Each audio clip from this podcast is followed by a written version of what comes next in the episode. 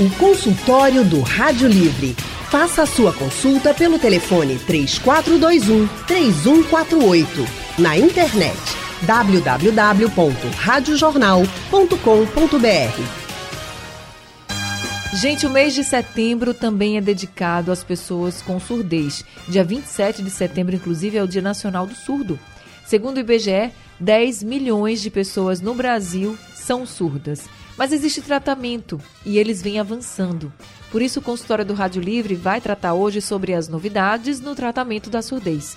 E para conversar com a gente, nós estamos recebendo a médica otorrinolaringologista, doutora Patrícia Santos. Doutora Patrícia é cirurgiã do programa de implante coclear e preceptora da residência médica em otorrinolaringologia do Hospital Agamenon Magalhães. Doutora Patrícia, muito boa tarde. Seja bem-vinda ao consultório do Rádio Livre. Boa tarde, boa tarde a todos. Muito feliz de estar aqui participando com vocês desse tema que para a gente é tão importante, né, que teve tanto avanço nos últimos anos. A gente que fica muito feliz também de a senhora poder estar aqui com a gente hoje, nessa tarde, falando sobre esses avanços no tratamento da surdez. E nosso outro convidado é o médico otorrinolaringologista, doutor Francisco de Biase. Doutor Francisco é coordenador do Serviço de Implante Coclear do IMIP, Boa tarde, doutor Francisco. Também seja muito bem-vindo ao consultório do Rádio Livre.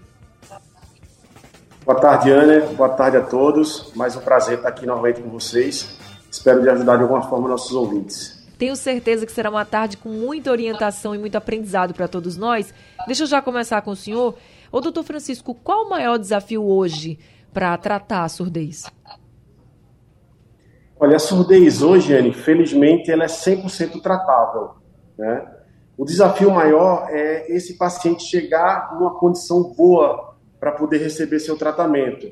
Por exemplo, a criança, se ela chega precocemente para a gente, que ela chegou surda, então a gente tem como restabelecer essa audição dela de forma muito, mas muito tranquila. Agora, ela não pode chegar com a idade um pouco mais avançada. No caso do idoso, os extremos da vida, vamos dizer assim, se ele demora demais a procurar ajuda, se ele já perdeu um pouco do entendimento da palavra, se ele já tem um longo período de, de, de ausência de audição. Então, acho que o desafio é esse, é o paciente ele procurar o atendimento, procurar um tratamento assim que ele notar que tem alguma coisa errada com sua audição. O senhor falou do idoso e a gente tem aqui um dado da OMS, né, que 25% dos indivíduos acima dos 60 anos apresentam uma surdez considerada incapacitante. É normal a gente ir perdendo um pouco a audição ao longo dos anos com o envelhecimento, doutor Francisco? Sim, sim, isso é uma coisa possível. É, pode ser de forma hereditária ou não, ou exposição a ruídos, é, uso de algumas drogas. Então, essa audição ela pode se deteriorar com a idade, com certeza. E a preocupação hoje é que realmente isso seja recuperado de forma rápida. Né? Quanto menos estímulo sonoro a gente manda ao nosso cérebro, nosso cérebro vai perdendo aquela capacidade de manter o entendimento dos sons, saber que, que aquele som, a, a, é, a, pessoa entender a frase completa, ela muitas vezes perde parte da frase em algumas palavras. Então, isso é muito importante, esse restabelecimento dessa função de forma mais rápida possível. Ou seja, né, quando começar a gente já perceber que não está ouvindo direito, não está conseguindo ouvir tudo, como o doutor Francisco está dizendo, é já procurar um especialista. Não achar assim, ah, isso é normal por causa da idade e não vai ter jeito. Tem que procurar porque isso. os tratamentos estão avançando. Como disse o doutor Francisco e como já disse também a doutora Patrícia. Em que mais, em que mais a gente avançou no tratamento da surdez, doutora Patrícia? Bom, hoje a gente tem para a gente fala em reabilitar essa perda auditiva, né? Como o Francisco já falou, quanto antes a gente fizer isso, melhor. Então, a dificuldade que a gente tem é de pegar crianças com diagnóstico e tendo feito o teste de auleirinha precoce para que a gente possa adaptar um aparelho auditivo já desde o começo, né? E em idosos também a gente tem a questão da dificuldade mesmo, porque ainda se tem uma certa discriminação, né, em relação ao uso do aparelho que isso já ajuda muito, mesmo que essa perda progrida muito. Então, desde um aparelho auditivo até próteses que são implantadas cirurgicamente, mesmo sem ficar nada externo, desde que o paciente tenha alguma, alguma doença que seja tratável realmente cirurgicamente, a gente pode colocar essas próteses. E chegando também a implantes cocleares, né, que aí é para surdez. Depende do, do, grau da surdez, da perda da audição. Então, se tem uma perda na audição leve a moderada, tem os aparelhos e essas cirurgias que eu falei. E a gente tem também as perdas severas a profundas, que aí entre os implantes cocleares, a gente tem próteses que são ancoradas assim na parte óssea. Né? Então, a gente tem uma série de próteses que vai depender do tipo da perda da audição e do grau dessa perda da audição para que a gente possa fazer essa reabilitação. E hoje eu fico muito feliz de dizer que a gente não diz mais como há muitos anos atrás se dizia às vezes, não, esse paciente ele deve conviver mais com essa né, perda auditiva, que não tem tanta importância, porque tem uma repercussão muito grande. A gente vê muito isso no idoso, a gente vê idoso acelerando um grau de demência, de Alzheimer, de isolamento, de depressão por conta dessas perdas auditivas. Então, hoje tem muita coisa que a gente pode fazer em termos de solução. E na criança, essa perda auditiva, essa dificuldade de ouvir pode também atrapalhar a fala, por exemplo, né? Muito, desenvolvimento total da linguagem, né? A gente tem crianças que a gente consegue dar um diagnóstico precoce, que você vê que hoje um menino com três meses já está aparelhado, a partir dos seis meses já se pode fazer um implante coclear, e é uma criança que tem um desenvolvimento de linguagem praticamente dentro do normal, a linguagem oralizada, vai ser alfabetizado, né, dentro do tempo certo. Então, a única necessidade é que a gente consiga dar esse diagnóstico precoce né? Mas se a gente não dá, chegam crianças com dois, três, quatro anos, são tempos assim preciosos que a gente perde, né, para o desenvolvimento da linguagem oral dessa criança. Tá certo. A gente ainda vai conversar muito com a doutora Patrícia, doutor Francisco aqui, sobre esses avanços no tratamento da surdez e também com você que está nos ouvindo. O consultório do Rádio Livre hoje está falando sobre os avanços no tratamento da surdez. Nós estamos conversando com os médicos otorrinolaringologistas, os doutores Francisco de Biase e Patrícia Santos. Já temos ouvinte aqui conosco, é o Andrade de Rio Doce, quem está ao telefone. Oi, Andrade, boa tarde para você, seja bem-vindo ao consultório. Boa tarde, minha querida Anne Barreto. Boa tarde, doutora Patrícia Santos. Boa tarde, doutor Francisco de Biagio. Eu tenho duas perguntas, Anne. Primeiro, é, o que acontece com o ouvido quando ele é exposto continuamente a, a, a, a muito barulho, muita zoada? Eu gostaria de entender melhor o que acontece com a, com a nossa audição. Uhum. De que forma ela é agredida e por que a pessoa... Porque o barulho em excesso leva a surdez. Segunda pergunta. A minha netinha teve otites é, frequentes, otites em sequência, tá? E a gente percebeu que ela perdeu um pouco a capacidade auditiva. Quando você fala muito longe dela, ela não escuta. O que devo fazer? Ela tem 13 anos e teve algumas otites, porque ela era prematura, enfim. Ela teve... É, o que deve ser feito no caso dela? Uma avaliação? Ô Andrade. Um especialista? Obrigado, querido. Andrade, tá me ouvindo? Oi. Ela Tô teve sim. essas otites com frequência, como você colocou, mais nova, assim, pequenininha, ou já chegando aí nessa fase da adolescência? Não, antes da adolescência. Antes, da, adolescência. da adolescência. E ela gripa com uma certa facilidade também. Tá? Entendi. Ela, ela tem a defesa do organismo meia, meia baixa, acredito eu, porque realmente ela é muito biqueira, é ruim de se alimentar, não come tudo. Enfim, uhum. a gente luta muito contra isso. Muito obrigada, viu, Andrade, pela sua participação. Obrigado. Respondendo a primeira pergunta aqui, doutor Francisco, ele pergunta o que, que acontece com o ouvido quando ele é muito exposto a zoada, barulho, né? E se o barulho leva realmente à surdez, o barulho em excesso. Sim, obrigado pela pergunta, Andrade. Veja só, com certeza o ruído de alta intensidade com a frequência praticamente diária, ele pode levar ao dano auditivo, tá? Então é por isso que hoje existem normas bem é, é, rígidas em relação aos trabalhadores de indústrias que trabalham são expostos a ruídos. Eles são, obriga são obrigados a usar os EPIs, eles são submetidos a testes frequentes de, de, de audição para avaliar se já existe algum dano auditivo. Então, é, isso é a exposição crônica ao ruído. E também uma outra forma perigosa é a exposição aguda ao ruído, é uma explosão, um tiro, é, um, um, usar um fogo de artifício. Então, esse impacto auditivo chama trauma acústico. Então, ruído desse alta intensidade, de forma abrupta, muito próximo do ouvido, também pode levar a um dano auditivo. Um seria a perda auditiva induzida pelo ruído, pelo aquele uso crônico do som, dado ruído de alta intensidade, e o outro, o trauma acústico. Né? Vai... Então são as duas formas aí de lesão em relação ao ruído. Pois não. É, quando o senhor fala do, do crônico, né, nesse barulho crônico que a gente vai tendo contato o tempo inteiro, é como se fosse destruindo aquela audição aos pouquinhos, né, doutor? Aos pouquinhos você vai perdendo ali a audição, né, a capacidade de ouvir. Exato, exato. Então esse, essa exposição é, diária, é, de alta intensidade, associada a alguma também sensibilidade genética, para essa exposição ao ruído, para essa fragilidade da orelha interna em relação ao ruído, isso aí com certeza leva a danos. Então, essa, esse cuidado tem que haver em relação a essa exposição ao ruído diário. E otites? Otites também podem ser uma causa, assim, da perda da audição? Com certeza, Ana. O termo otite significa inflamação do ouvido, tá certo? Então, a, a inflamação do ouvido ela pode ser uma inflamação externa, quando você vai à piscina ou manipula o conduto, e pode ser uma otite média, né, quando inflama a região da membrana timpânica, a cavidade timpânica.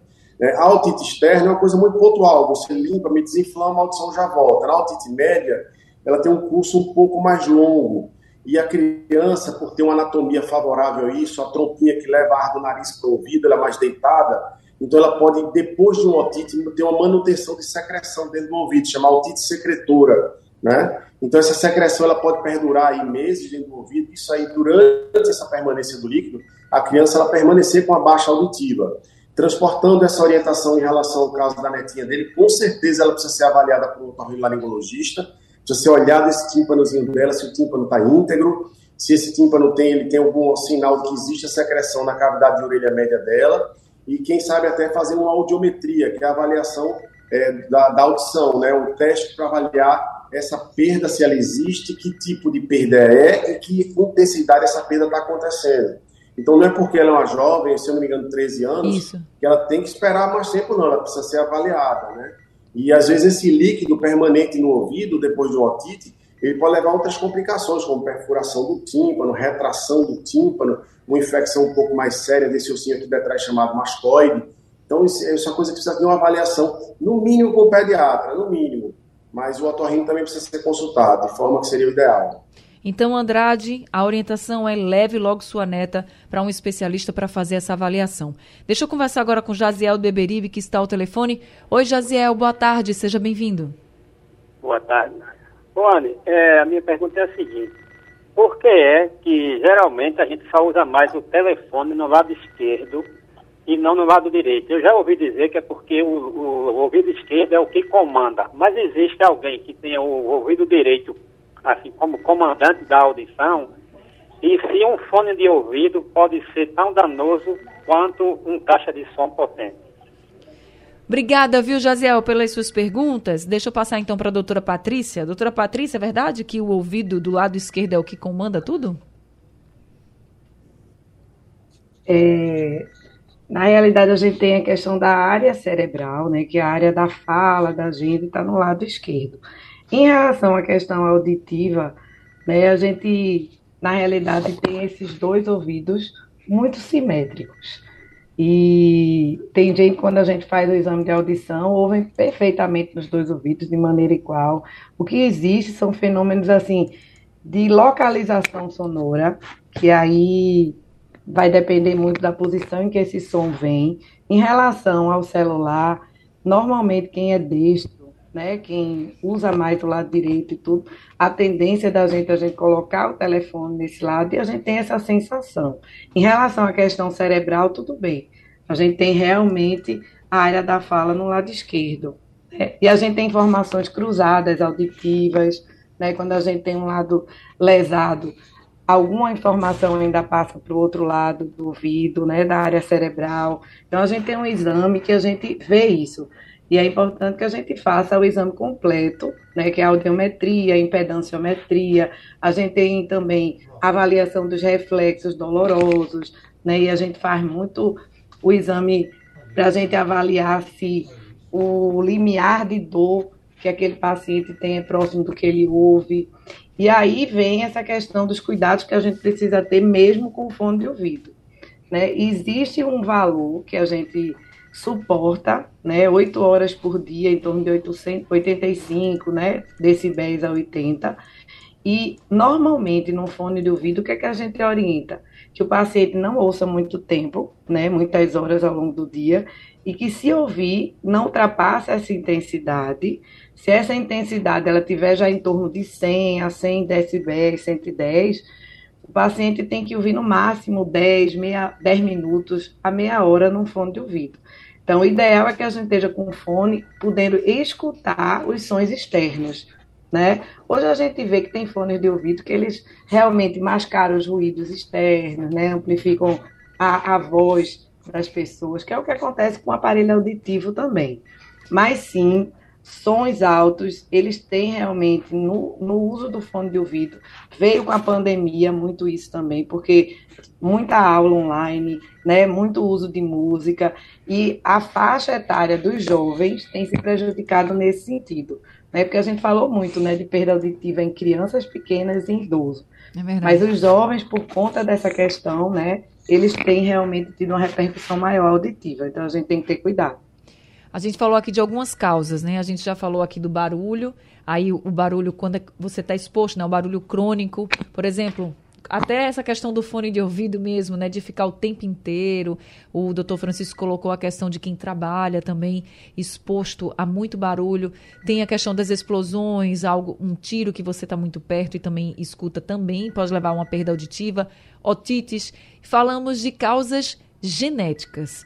E aí, quando a questão é genética, doutor Francisco, a pessoa já nasce sem ouvir ou a pessoa pode realmente é, perder essa audição por questões genéticas ao longo da vida? Porque quando a criança já nasce sem ouvir, você pensa logo, não, foi algo genético, hereditário, enfim.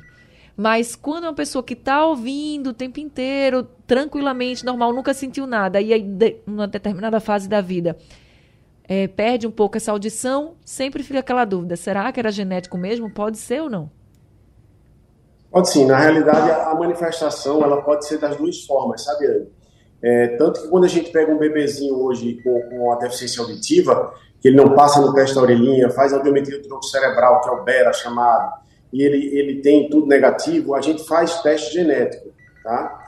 Então, é, o, o gene mais comumente envolvido na surdez aqui no nosso meio é a conexina 26, tá certo? É o GJB2. Então, se faz esse teste sanguíneo, os laboratórios aqui fazem, e ali já é uma confirmação muito grande que essa surdez é genética.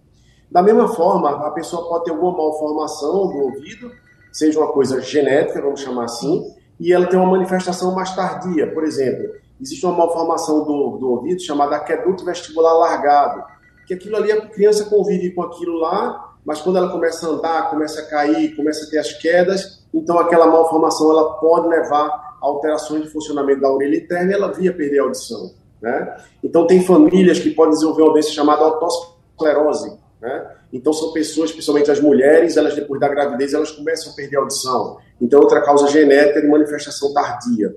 Então, a, a alteração genética em relação à função auditiva, ela pode se manifestar desde o nascimento ou de forma na infância ou mesmo na idade adulta. Né? E o importante, é, muitas vezes, é, a gente consegue muitas vezes dar esse diagnóstico etiológico da surdez, mas em muitos casos não, sabe, Anne? O importante realmente é reabilitar, né?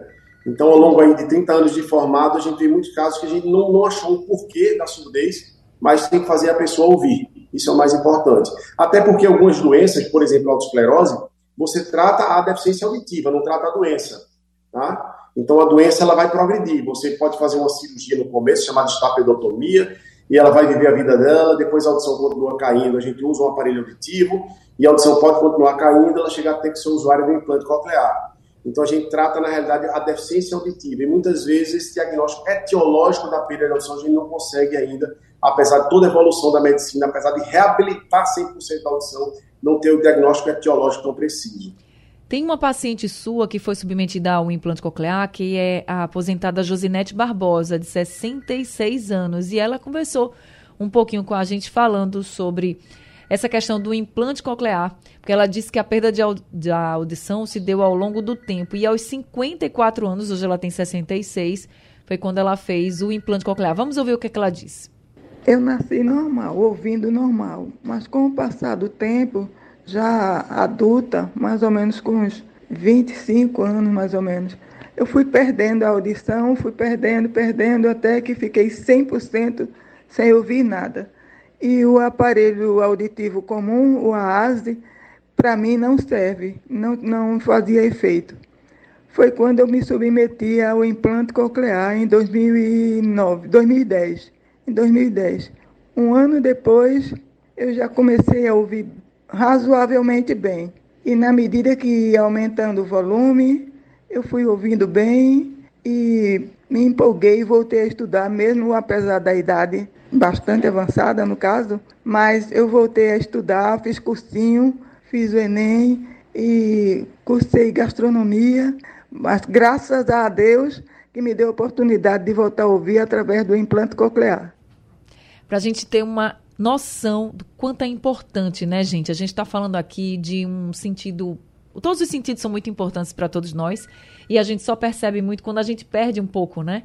Se a gente está aqui ouvindo direitinho, tá vendo, tá tudo certo. Começou a ter uma baixa que você percebe a importância do que era supernatural na sua rotina. E aí a dona Josinete trazendo aqui a experiência dela, falando que voltou a estudar, ter uma vida social, o quanto é importante esse trabalho e esses avanços também no tratamento. E ela foi submetida ao implante coclear, doutor Francisco, com o senhor. E eu queria que o senhor falasse um pouco sobre como é feito esse implante, se tem risco, como é que é esse implante coclear?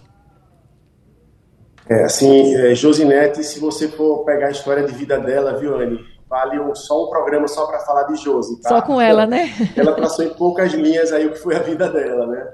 E só para falar um pouquinho da, da pergunta anterior, ela também tem uma irmã implantada, que foi implantada tardiamente, tá? Então, só para completar que essa, essa genética da, da, deficiência auditiva, ela pode se manifestar tardiamente. Né? E, realmente, a cirurgia é uma cirurgia de mais ou menos uma hora, tá certo? É um cortezinho de 3 centímetros atrás da orelha, feito sob anestesia, né? É, no começo era uma cirurgia, a, a gente demorava um tempo maior, a gente usava uma necessidade muito grande de usar monitor do nervo facial, então era uma anatomia que para a gente era uma coisa nova. Hoje, depois de, de 12 anos trabalhando com isso, é uma cirurgia que virou rotina para o otorrinolaringologista, tá certo? Então, a cirurgia, como toda outra, tem seus riscos inerentes a, a qualquer procedimento, né? Vai haver um corte, vai ter um vasozinho que sangra, é, a gente trabalha muito perto dos nervos da face, do labirinto, mas hoje são coisas que estão muito minimizadas, tá? Em geral, 99% dos pacientes tem muito pouca queixa no pós-operatório, tá? Ele vai embora no outro dia e após 15, 30 dias se faz é, é, é, ativação, se liga ao equipamento, né? Porque o implante ele é composto de uma parte interna, que é implantada cirurgicamente, fica por baixo da pele aqui atrás da orelha, e tem a parte externa, que é o, o cérebro do implante, vamos chamar assim, né? Ele tem um microfone que capta o som e manda esse som já decodificado para a parte interna do ouvido, né? E ele estimula diretamente, diretamente o nervo auditivo. Então é por isso que a pessoa no começo ela pode ter alguma dificuldade em entender e ouvir perfeitamente, porque é uma mudança de característica sonora, né? Ela, ouvia ela tinha uma audição acústica dada por Deus e agora ela vai ter uma audição elétrica feita pelo homem. Tá? Mas então ela falou, é uma pessoa que passou, depois de um ano, entrar num curso da Universidade Federal, se formar e etc. Então, realmente, você vê como o implante ele resgata toda, toda a autonomia da pessoa, toda a dignidade da pessoa, toda a autoestima. É uma coisa fantástica. Fantástico mesmo, muito fantástico. O doutora Patrícia, esse implante coclear, uma vez feito, ele precisa de uma manutenção? Ele precisa trocar? Como é que fica depois que é implantado? Isso, não. A, a, como o Bias falou, a gente tem duas unidades. A gente tem a unidade interna e essa unidade externa. Né? A unidade externa, sim, ela sofre evoluções ao longo do período, que não é uma coisa tão rápida, mas vem novas coisas, né, como associar Bluetooth, o uso de alguns aparelhos que os professores usam na sala de aula, que podem conectar com o implante da criança. Então, assim, uma série de inovações que as empresas né, vão desenvolvendo, que vai evoluindo, e aí esse processador externo, que é como a gente chama, eles podem ser trocados. Mas a unidade interna não. A unidade interna ela é definitiva.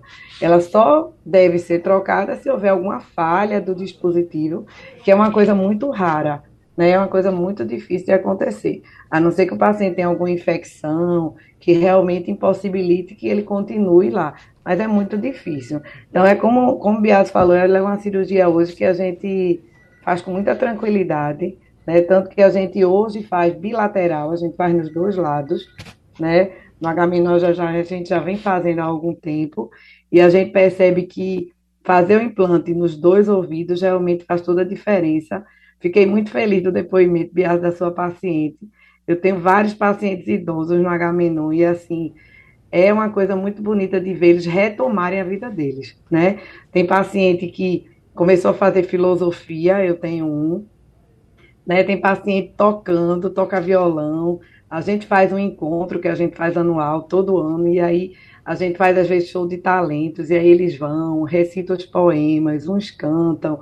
Então é uma coisa muito bonita de se ver, sabe? É um trabalho que vale a pena né? Não é uma coisa assim, chega e é todo mundo que você implanta, não. A gente sabe que tem todo um, um, um desenvolvimento, tem toda o que é melhor para cada um, mas faz toda a diferença.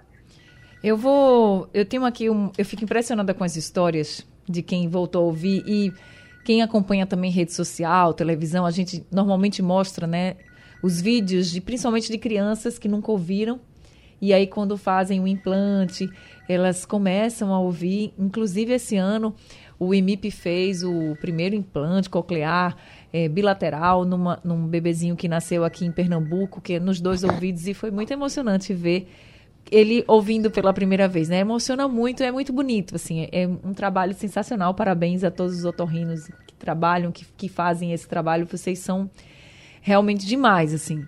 E tem muita gente muito preocupada com essa questão da perda da audição. Eu tenho aqui a Maria das Dores, ela mandou um áudio para o nosso WhatsApp e ela disse que está perdendo a audição, pelo menos foi o que o médico falou para ela, mas ela está com dúvida se é, se é realmente isso. E aí mandou uma mensagem para a gente. Vamos ouvir. Boa tarde, eu sou Maria das Dores do Serrote do Urubu, no município de Petrolina. Eu queria saber se perda de audição faz algum barulho na cabeça, porque eu eu dou, eu fico gripada e durante o tempo que eu estou gripada eu fico moca de um ouvido e minha cabeça fica um barulho, um barulho. E esses dias eu fiquei gripada, já fiquei boa e o barulho não foi embora. Me incomoda tanto que tem hora que, eu, que parece que é um, um vibrador de celular vibrando, como se fosse um, um, um tanquinho lavando roupa. Aí eu fiz uns exames, aí é, acusou perda de audição. Aí o médico disse que eu vou ter que usar aparelho, mas o, o a perda de audição provoca é, zoada na cabeça. Eu, eu agradeço a todos vocês da Rádio Jornal. Obrigada também, dona Maria. Doutor Francisco, provoca esse barulho? Sim, sim. É, é, isso, na realidade, chama-se zumbido, né? Então, o zumbido não é uma doença, é um sintoma, e ele pode estar relacionado, a gente costuma, na prática médica, é, colocar em, em, tese em dois grupos, né? A gente seleciona pacientes que têm zumbido e têm audição normal, e a gente tem aquele grupo de pacientes que tem zumbido e perda auditiva. Então, levando isso para o caso, não dela, mas o caso das pessoas que têm zumbido e têm audição normal, a gente pode citar alguns exemplos, problemas na ATM, pessoas que têm uma dieta excessiva em estimulantes é, centrais, como cafeína, né, pessoas que têm problema de coluna, né, então são pessoas que podem ter um zumbido né, e ter audição normal. Às vezes, uso de alguma medicação, ou estado depressivo, ansiedade, tudo isso você pode ter uma audição normal e ter a queixa do zumbido. Né? E aquelas pessoas que têm realmente a perda de audição e o zumbido. Né? E é, reabilitar essa audição é, viu, Dona das Dores, vai melhorar muito seu zumbido, tá? Então, quanto mais a gente percebe os sons ambientais, mais a gente leva estímulo cerebral e faz com que esse zumbido deixe de ser percebido ao nosso cérebro. Então, as pesquisas hoje todas mostram que o zumbido ele está muito relacionado ao cérebro. O cérebro é que modula. Se você está num ambiente é, alegre, onde uma, existe um som agradável e você está ali conversando, você está distraído, esse zumbido ele praticamente zera. Se você está num ambiente silencioso, ansioso, esperando uma notícia ou pensando nos problemas da vida, então esse zumbido, o cérebro ele vai alteando, aumentando o volume desse zumbido. Então tem toda essa característica. Realmente zumbido é uma coisa de uma pesquisa extensa, testes sanguíneos, é, avaliação de, de, de odontológica, é, então é uma coisa bem profunda. E outro ponto interessante que ela coloca aí, em relação à perda de audição dela e esse zumbido, é que ela fala que tem alteração ao resfriado, né? Então, quando a gente Isso. resfria, o, o, canalzinho da, que leva ar do nariz para o ouvido, a trompa de Eustáquio, ela pode ficar ocluída, né? Ficar congestionada. Isso dá aquela sensação de quem foi com altura e não desceu um avião, uma, uma, um lugar alto de uma serra da Rússia, abafa o ouvido daquela forma. Né? Então ela, ela fica com muito mais dificuldade quando gripa, porque justamente há essa sensação de abafamento no ouvido, em função da perda de audição dela, ela fica quase incomunicável. Ela realmente precisa tomar uma atitude urgente em relação a reabilitar essa audição. Então, dona Maria das Dores, siga a orientação aí do seu médico, que já lhe disse, de acordo com o exame, que a senhora está perdendo a audição. Gente, o consultório do Rádio Livre chegou ao fim. Eu queria agradecer muito ao doutor Francisco de Biasi por esse consultório, pelas orientações. Muito obrigada e parabéns pelo trabalho. Obrigado a vocês pela oportunidade. Através da Rádio Jornal, a gente consegue atingir com nossa mensagem aí a, a, a milhares de pessoas isso é um trabalho muito importante que vocês fazem aí no consultório. Obrigado pela oportunidade. Muito obrigada, doutor Francisco, pela disponibilidade. Obrigada também pela disponibilidade, doutora Patrícia, viu? Obrigada por esse consultório. Obrigada, obrigada pela oportunidade. Como o Bias falou, é muito bom a gente poder falar, né? Falar sobre isso. Quero agradecer também à Secretaria de Saúde, né? Porque a gente agora está no Agamenon também fazendo um mutirão para a gente poder implantar o segundo lado de pacientes que fizeram implante há muito tempo, né? E que estão, claro, contemplados dentro da portaria. E também de outras próteses de ancoragem óssea que nós já estamos fazendo, né? Porque implante bilateral, se, no, no mesmo tempo, a gente já está credenciado há um bom tempo. Mas esse simultâneo de pacientes que estavam tão ansiosos para fazer o segundo lado, então é muito importante esse trabalho né, é que isso. a gente tem em conjunto com o Estado. E obrigada a você que tenha vários e vários outros temas como esse para esclarecer. É muito importante que o paciente chegue na gente. Então a gente precisa muito de vocês para isso. Vamos marcar vários outros consultórios. Sejam sempre muito bem-vindos aqui com a gente. Bem, gente, obrigada aos ouvintes. Obrigada. O Rádio Livre de hoje fica por aqui. A produção foi de Alexandra Torres, trabalhos técnicos de Big Alves, Erivelton Silva e Sandro Garrido, no apoio Valmelo. Sugestão ou comentário sobre o programa que você acaba de ouvir, envie para o nosso WhatsApp 99147 8520.